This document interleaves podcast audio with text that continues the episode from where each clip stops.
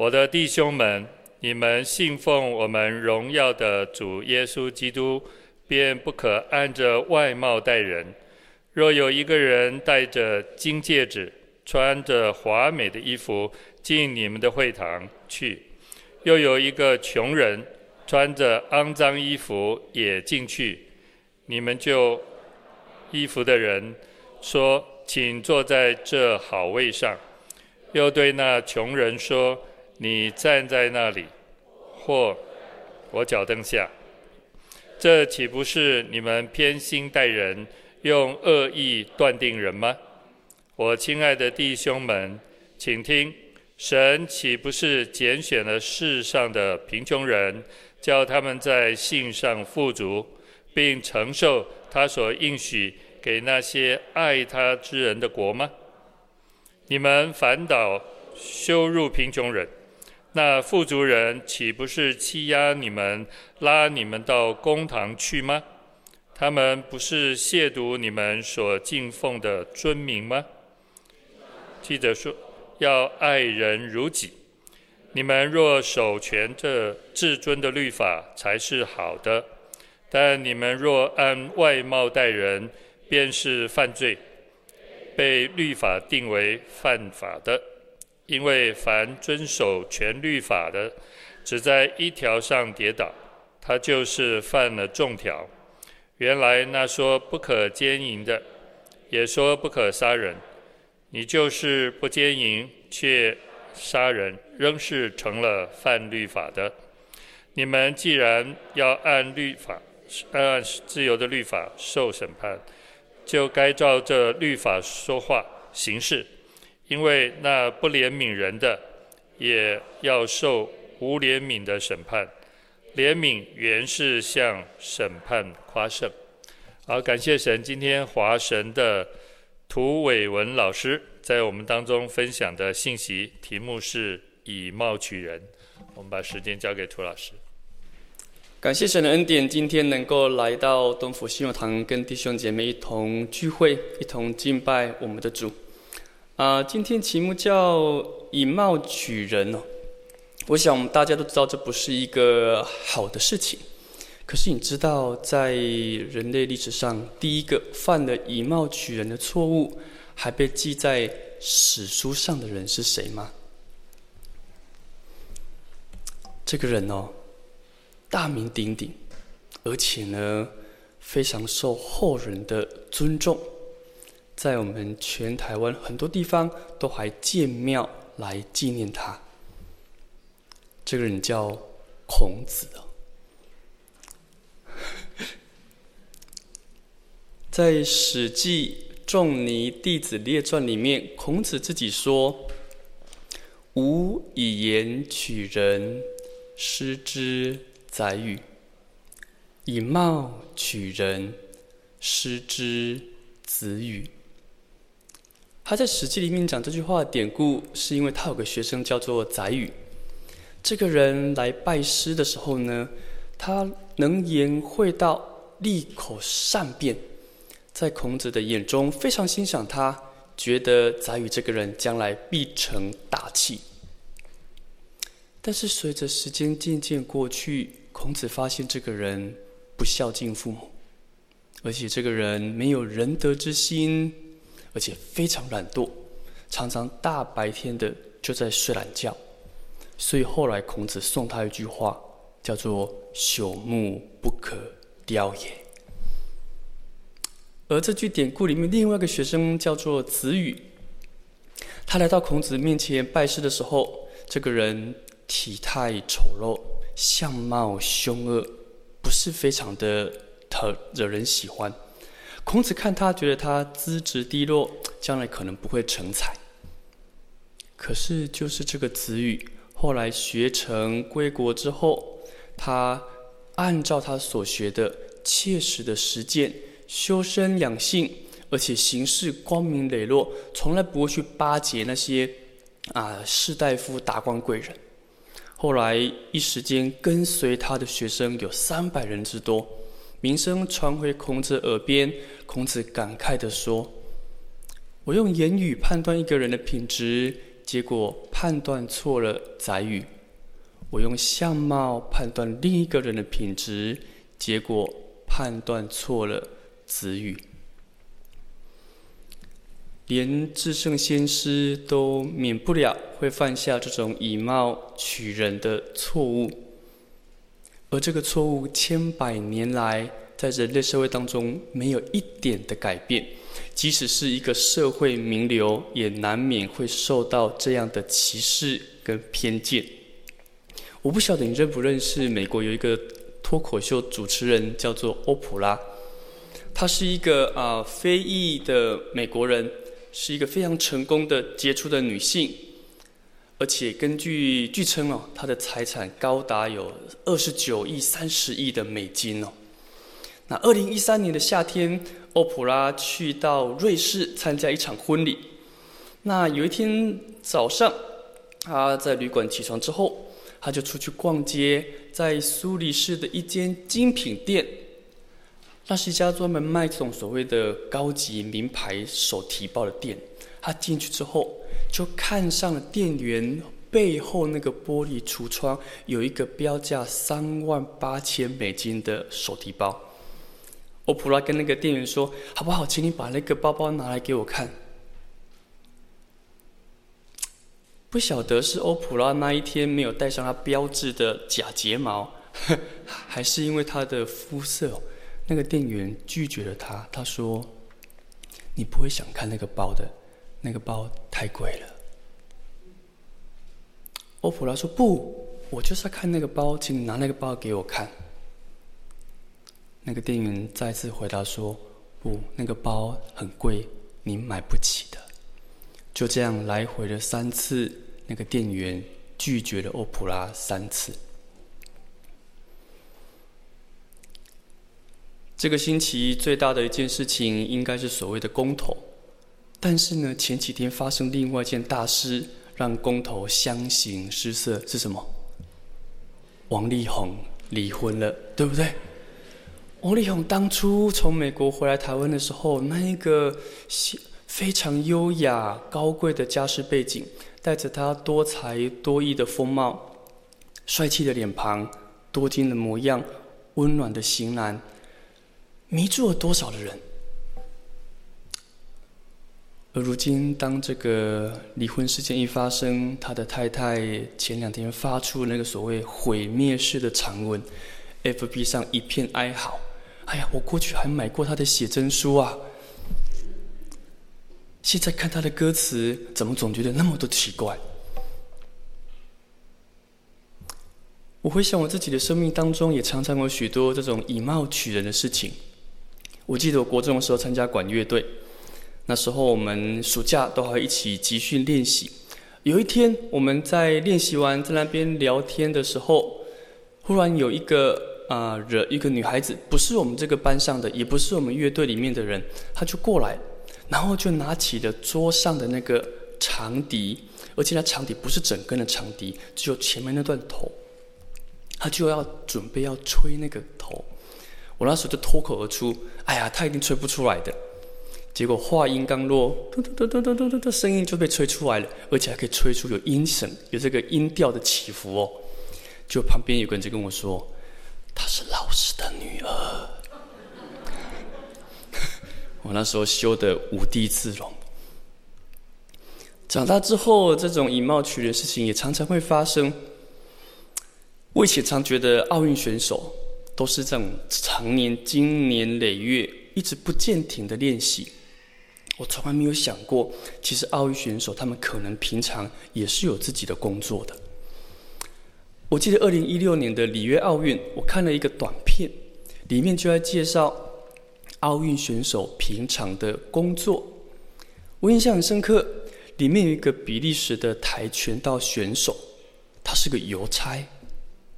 有一个澳洲的游泳选手，他是银行的企业发展分析师；有一个美国的西洋剑击剑选手，他是个时装模特；然后有一个铅球选手，他是一个专业的彩妆化妆师。然后那个影片最后让我嘴巴掉到合不起来的，是一个日本的划独木舟的选手。你知道他职业是什么吗？和尚。我知道日本的和尚是可以结婚的，但是我实在没有办法想象，一个在寺庙里面念经、敲着木鱼的一个和尚，居然可以在奥运里面划独木舟，在争夺着奖牌。各位，我们都很容易以貌取人，但这不是今天雅各所要告诉我们的。他跟我们讲的是一个完全截然不同的信息。雅各告诉我们说：“你们如果信了耶稣基督，就不应当再以貌取人。”可我就不觉得很奇怪？我们平常讲说相信耶稣，我们要有信心。讲的都是你今天碰见困难，不要灰心，继续的信靠主。我们平常讲信耶稣，信耶稣讲的是我们就是要好好的多读经、多祷告、多服侍、多传福音。我们若是信耶稣，我们就应当要趁着这个圣诞季节，赶快邀人来我们的福音茶会，来圣诞茶会。赶快像刚刚谢牧师讲的，我们要赶快因着信耶稣，把这些人名字写在我们卡片上，纪念他们，为他们祷告。然而，雅各说：“一个信心的实践，是不要凭着外貌待人。”我相信这边讲的外貌，不单指的一个人的外表、他的仪态、他的穿着、他的发型。这边的外貌，我相信也同样指着他的学历、他的地位、他的财富、他的职业。他的血统，他的种族，那一切一切可以成为他标签的事情。雅各提醒我们，我们不要凭着他的外貌来判断他，因为一个真正的信心就是不偏心待人。其实雅各讲这件事情不是一件很特别的事情，不是他自己。讲出来的，雅各讲这件事情，其实有圣经一贯的信息。生命记十章十七节，在那个地方，当上帝在介绍自己的时候，他如此透过摩西告诉以色列人，他说：“因为耶和华你们的神，他是万神之神，万王之王，至大的神，大有能力，大而可畏，不。”以貌取人，在一连串介绍上帝的伟大、超越、至高、荣耀的同时，却说这位上帝是那不以貌取人的上帝。新约作者同样呼应这样的一个信息，在《使徒行传》第十章三十四节，当彼得受邀去到哥尼流家。去讲道的时候，他开口第一句话就说：“我真看出神是不偏待人。”罗马书第二章第九节到十一节，保罗也说，上帝对待人的方式，他是将患难困苦加给一切作恶的人，先是犹太人，后是希腊人，却将荣耀、尊贵、平安。加给一切行善的人，先是犹太人，后是希腊人。然后保罗说：“因为神不偏待人。”到了保罗在劝诫以弗所教会的时候，他提醒那些做主人的说：“你们做主人待仆人也是义理，不要威吓他们，因为知道他们和你们同有一位主在天上，而这位在天上的主是不偏待人的上帝。”换句话说，雅各提醒我们：今天我们不要以貌取人，是因为我们所信的上帝是那位不偏待人的上帝。而为了说明这样的一个信息，雅各在后面举了一个例子，是第二节、第三节他讲的例子。这个例子我们刚读完，我们大概可以想象，这可能是一个假设性的例子，因为前面有一个若。这个例子里面看起来是非常的一个呃有张力的例子，也可能是一个带点夸饰的例子。但是不论它是一个假设性或是带着夸饰的例子，这个例子很大的程度反映出，在当时候雅各的读者当中，当中的确有这种嫌贫爱富的风气，因此雅各提醒他们，雅各甚至警告他们说：“你们若是这样按着人的外表分门别类，给予差别的对待。”第四节他说：“你们这不但是偏心，而且是用恶意断定人。”神不喜悦他的儿女用如此偏心、恶意的方式，在对别人品头论足、分门别类、差别待遇。有一个主日的早上，有一个老牛仔去到一个教会，这个教会是在 downtown 里面一个非常高级的教会。这个老牛仔身着身上穿着一条已经刷白的牛仔裤，一件稍微褪色的棉质衬衫。脚上踩着是一双已经过时的长筒靴，头上戴的帽子已经陈旧，手上拿的圣经表皮已经斑驳。而当这个老牛仔走进去这个教会的时候，教会装潢富丽堂皇，他从来没有见过这么漂亮的教会。而当他走进去的时候，坐下来，在他身边的人就往旁边退开了去，鄙视他。忽视他，也没有人去欢迎他，跟他说话。在整场的聚会当中，牧师冗长的讲道，不断的告诉大家教会的施工需要多少的款项，请大家竭力的奉献。当聚会结束之后，这位牧师走到这个老牛仔的身边，跟他说：“好不好？这礼拜请你回去之后问问上帝，你下礼拜应该穿什么衣服来参加我们的聚会。”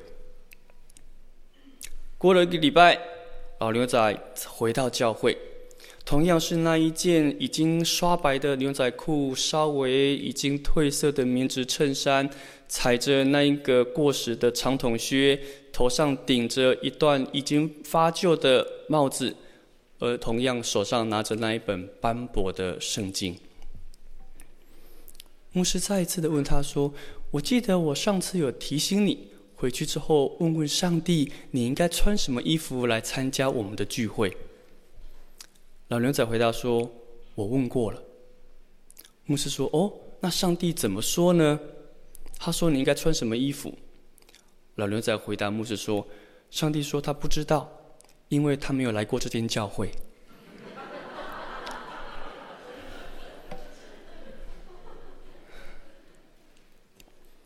各位，神不喜悦他的儿女按着人身上贴的标签，将人分门别类、品头论足、恶意的断定人。雅各提醒我们：我们既是上帝的儿女，我们就应当反照上帝的形象。神是那不偏待人的上帝。每一个相信耶稣基督的儿女，我们不应当以貌取人。最根本的原因，是因为我们的神是一位不偏待人的上帝。各位想一想，今天你我能够得到救恩，岂不是因为上帝是那不偏待人的上帝吗？今天上帝不看你我的身份。上帝不看你我的血统，上帝不会检验我们身上是不是有来亚伯拉罕的 DNA，上帝也不看我们身上是有否有那割礼的记号，上帝不看我们的学历，不看我们的存款簿，不看你我的职业，不看你我在这个社会上的成就，上帝看的是我们心中那一个单一向他的心，因此他将救恩给了我们。神是那不偏待人的神，因此他也希望那信靠他的儿女不偏心待人。接下来，雅各给我们第二个我们不应当偏心待人的原因。第五节到第七节讲到，神岂不是拣选了世上的贫穷人，叫他们在信上富足？并承受他所应许给那些爱他之人的国吗？你们反倒羞辱贫穷人，那富足人岂不是欺压你们，拉你们到公堂去吗？他们不是亵渎你们所敬奉的尊名吗？各位，雅各这边基本上讲一件事情：我们为什么不要偏心待人？因为如果我们偏心待人，我们跟上帝看待贫人、富人的眼光就刚好相反对立了。上帝看待贫穷人，上帝看待富人的眼光，跟你我在这世俗世界的眼光是不一样的。因此，我们不应当偏心待人。可是，我们不要误会哦，不要误以为是是只有贫穷人才可以得救进天国，富人都该死要下地狱哦。在我们当中钱多一点的，请你不要害怕啊。虽虽然福音书当中，耶稣也说。财富的确会成为一个人进天国的绊脚石，如同马可福音十章二十三节所说的：“骆驼要进真的眼，比财主要进神的国还更容易些。”但是这些经文从来不是在告诉我们说，你只要有钱你就进不了天国，不是哦。这里的讲贫穷人，神拣选贫穷人，这里的贫穷人特别指的是那一些无权、无势、无财、无。五地会社会当中那些低下阶层的人，他们在经济上受到了剥削、压迫，遭受不公平的对待。但是这些人，他们却心中谦卑，在属灵上渴慕上帝，而是这样的人，他们的心被上帝所喜悦接纳，因此上帝拣选了他们，将救恩给了他们。而这里的富人，上帝之所以斥责、责备他们，也不是因为他们有钱。而是因为他们为富不仁，他们欺压那比他们弱小的人，他们甚至亵渎上帝的声明，将那些教会当中贫穷的人拉进公堂，剥削他们。换言之，今天如果是一个贫穷人，而他心中一样的自高自义，不愿意谦卑寻求上帝，这个贫穷人。也无法得着上帝的救恩，而那富有的人，倘若心中谦卑、自卑，寻求上帝，一个富有的人，他也能够蒙上帝的拣选，讨上帝的喜悦。各位，雅各在这边提醒我们的，他之所以说上帝拣选贫穷人，就是在提醒你跟我。我们应当心中要常常自卑、贫穷，好像马太福音五章所说的“虚心的人有福了”。各位，虚心有一些的新的圣经版本就翻作“心里贫穷的人”。当人愿意感到自己心中的不足、缺乏，愿意寻求上帝。而这样的人，他的信心将要得着上帝丰丰富富把他的国赏给他们。而富人呢？上帝对富人也同样有这样的劝勉。提摩太前书第六章十七节、十九节那边。保罗吩咐提摩太，告诉他：你要嘱咐那些今世富足的人，不要自高，也不要倚靠无定的钱财，只要依靠那厚赐百物给我们享受的上帝。换句话说，上帝将一切的恩惠、慈爱、丰盛，甚至是地上的财物赏给人，是使人可以享受得福的。但是，上帝不要人把这些当做自己倚靠的对象，上帝不要人把这些东西当做自己骄傲自满的基础，以至于人忽略了这些东西来自于他上帝的供应，来自于上帝的恩典。神希望人拥有这一切的丰盛，是可以去供应人、服侍人。帮助人，好叫人可以持定那真正的生命。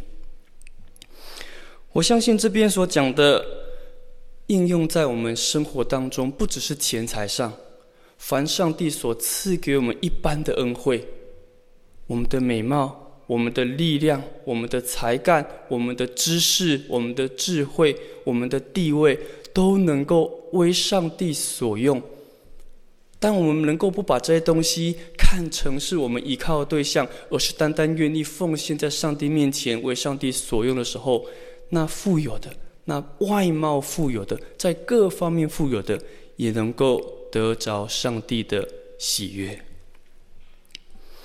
但是有太多人领受上帝丰盛的恩典，仗着他的美貌，仗着他的才干，仗着他的学历，仗着他的地位，在这个社会当中，甚至在教会里面轻看人。我以前牧会的时候啊，教会当中有一对啊正在谈恋爱的年轻人。这对年轻人他们都受了很好的高等教育，女方甚至还出国留学啊，拿到研究所的学位。双方的家长啊，特别是女方的家长，她的父亲在大学教书，妈妈也是高中的老师。但是当他们交往一阵子之后，当女方的家长得知了女方交往对象之后，他们就反对，而反对的原因是他们觉得男方的学历不够好。事实上，这不是这对父母亲第一次以这种学学历、以家世、以他的身份的方式来拒绝他女儿所交往的对象。他一直觉得他女儿应该交往的是医生，是个律师，或者是要有绿卡的人。各位，我们可以有很好的职业，我们可以有很好的收入，我们可以在社会上有一番的事业，有一番的成就，得到别人的赞赏。但是我们需要知道的是，这一切不是叫我们忘记了我们是上帝儿女的身份。这一切。不应当让我们迷失了自己，忽略了其实我们是那这个真正心灵贫穷、需要寻求上帝的人。愿上帝帮助我们，让我们认清这世上所有的一切都不应当成为我们倚靠的对象，让我们单单的倚靠那位厚赐万物恩典的上帝。唯有如此，我们才能够不骄傲、不自满。不用这世俗的眼光去对待人、轻视人，甚至去欺凌别人。雅各提醒我们，真正的信心就是不要按着外貌偏心待人，因为我们的神是不偏待人的上帝。雅各要求我们，希望我们不要按着外貌待人，因为我们不要凭视着地上一切的名声、财富。地位，觉得这些是我们依靠的对象。雅各最后告诉我们，我们不应当偏心待人的原因，就是我们要满足爱人如己的律法。第八节开始讲到这个爱人如己的律法。各位，爱人如己的律法最早出现在利未记的十九章十八节。有些版本把它翻译作“爱邻舍如同自己”，而到了新约的时期，耶稣扩张了邻舍的定义，因为在旧约里面讲到邻舍，常常指的是他们同样是以色列同胞的这些人，但是在新约里面，耶稣告诉我们，我们真正的邻舍是我们身边所遇到的每一个人都应当成为我们的邻舍。而且，耶稣还告诉我们，我们要爱我们的仇敌。不但如此，耶稣还将爱人如己设设视为是整个律法的总纲之一。另外一个总纲就是什么？你们要尽心、尽心、尽意、尽力爱主，你们的神。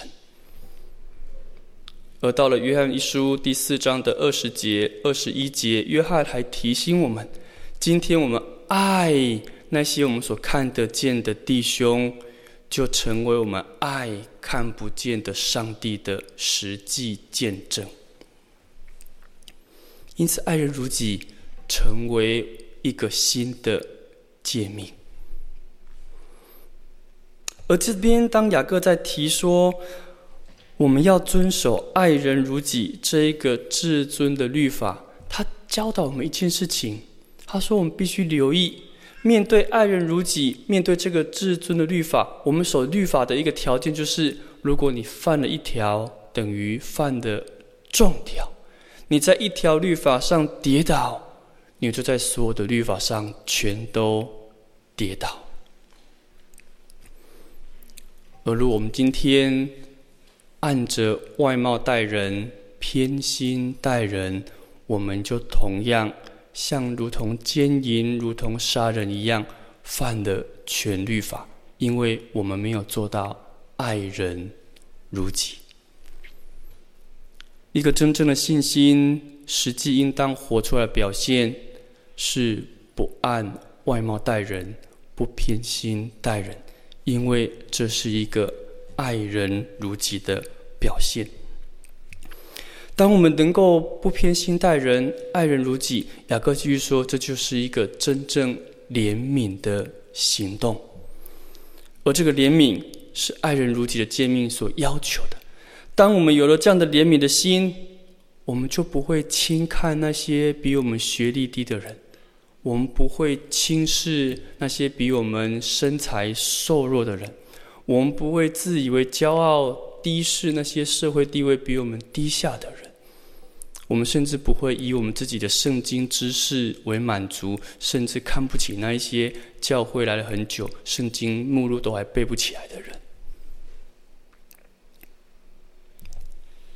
不偏心待人是一个怜悯的表现，而这个不偏心待人提醒我们，让我们可以坦然无惧来到上帝面前，甚至因着这个怜悯，我们可以向审判。夸胜，因为我们将来是要按着这个爱人的如己律法，在上帝面前受审判的。而今天我们能够在上帝面前坦然无惧站立得住，是因着我们在今生能够回应上帝的恩典，活出这爱人如己、怜悯的诫命。当我们能够不按外貌待人，不偏心待人，这个怜悯之情。将能够在面对上帝审判那天，让我们战胜那个控诉，而这就是十三节所说，怜悯原是向审判夸胜的意义。但是事实上是，我们活不出这样的怜悯。人若离了上帝，人若不靠上帝，人不可能靠着自己活出这样的怜悯。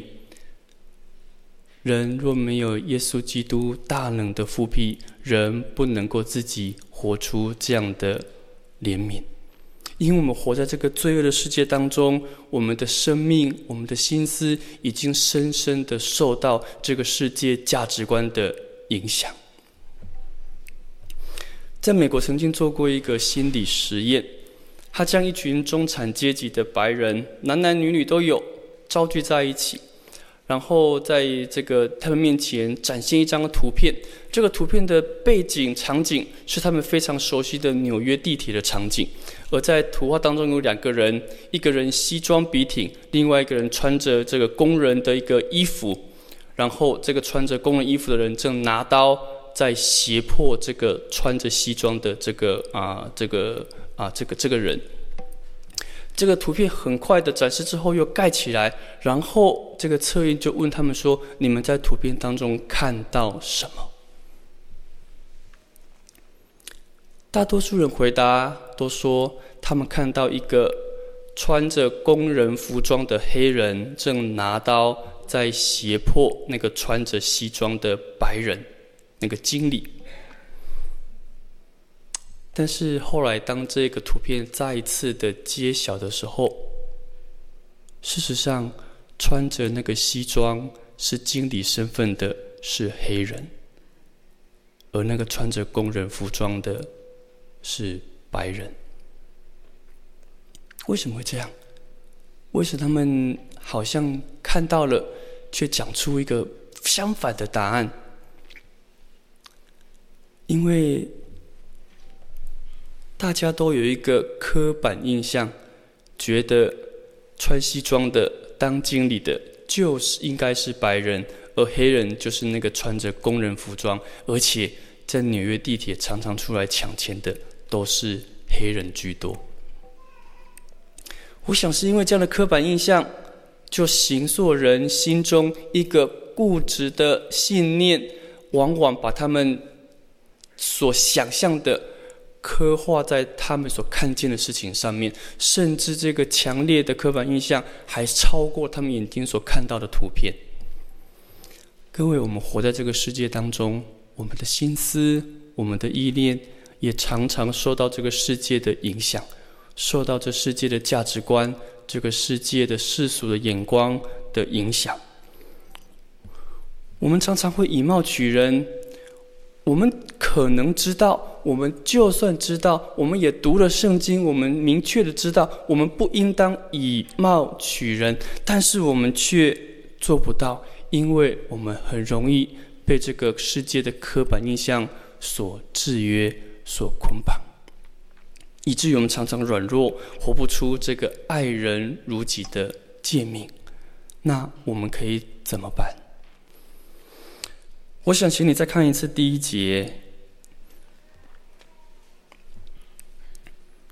第一节说：“我的弟兄们，你们信奉我们荣耀的主耶稣基督，便不可按着外貌待人。”这一节其实是把这整段圣经涵盖起来的一个总纲，而雅各提醒我们：今天我们能够活出一个爱人如己的生命，我们能够活出那怜恤他人、不依靠自己的一切来判断他人，我们能够不按着外貌偏心、恶意判断他人，是因着我们的信心。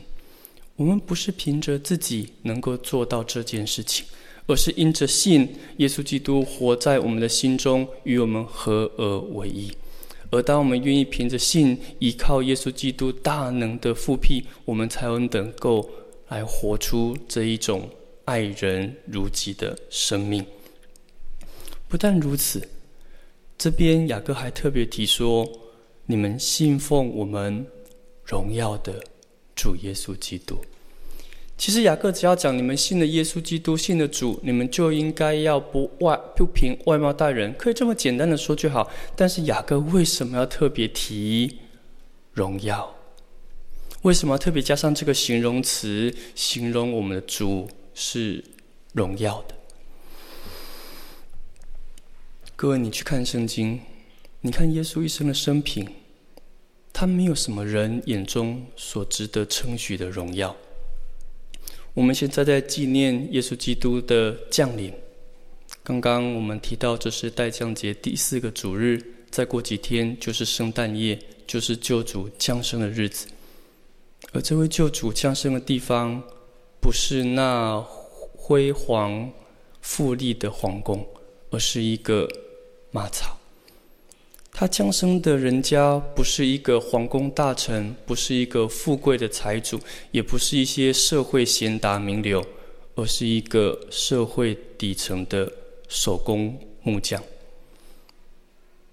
当耶稣出来传道的时候，人们好奇，这样的人怎么会有学问呢？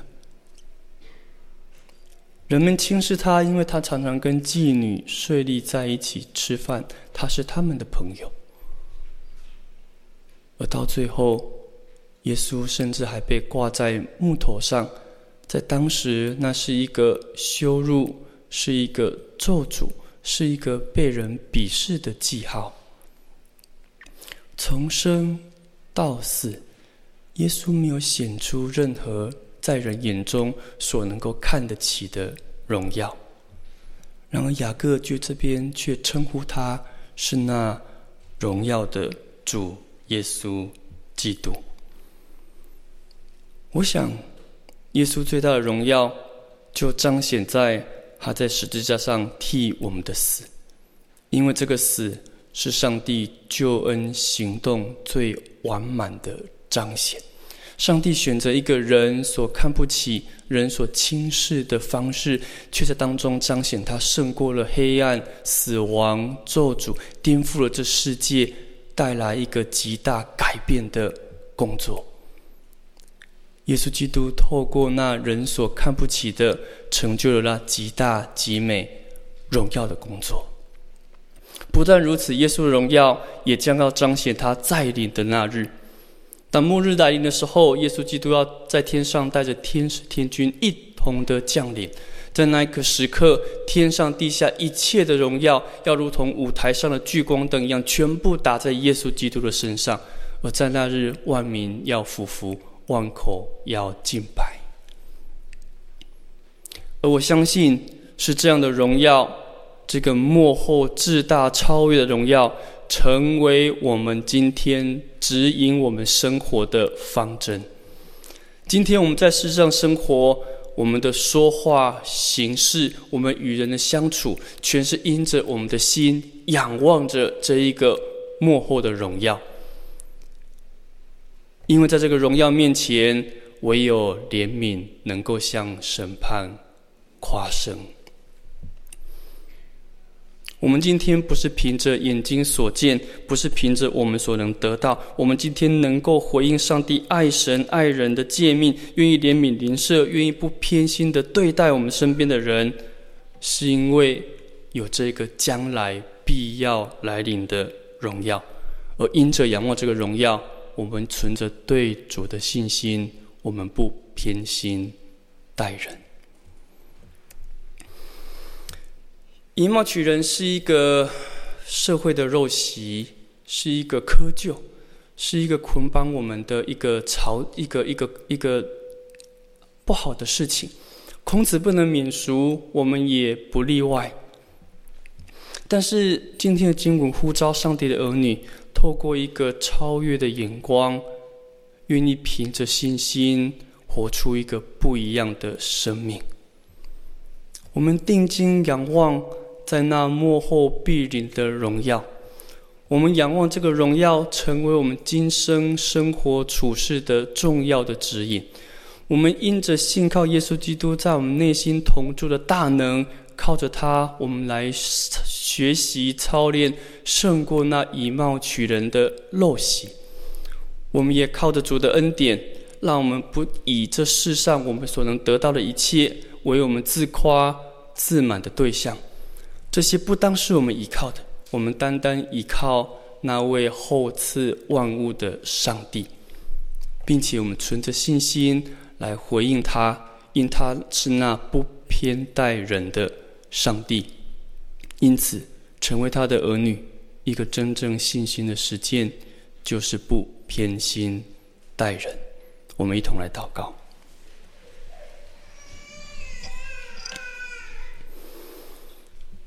感谢天父，你为我们所成就那奇妙、荣耀、无比的救恩。因着这样的救赎，我们得以进入你的家中，称呼你阿爸父。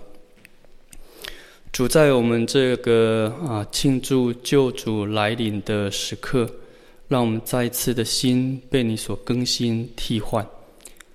你是以一个人所轻视、看不起的样式来到世间。这提醒我们，没有什么人间的事情可以成为我们依靠的对象。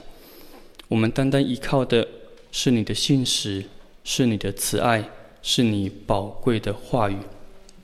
愿主常常用那圣灵微小的声音提醒我们，专心的定睛在你的身上，也专一的依靠后赐万物的上帝，好叫我们能够存着信心。活出一个不偏心待人的生命。谢谢主的恩典，垂听我们祷告，奉耶稣基督圣名，阿门。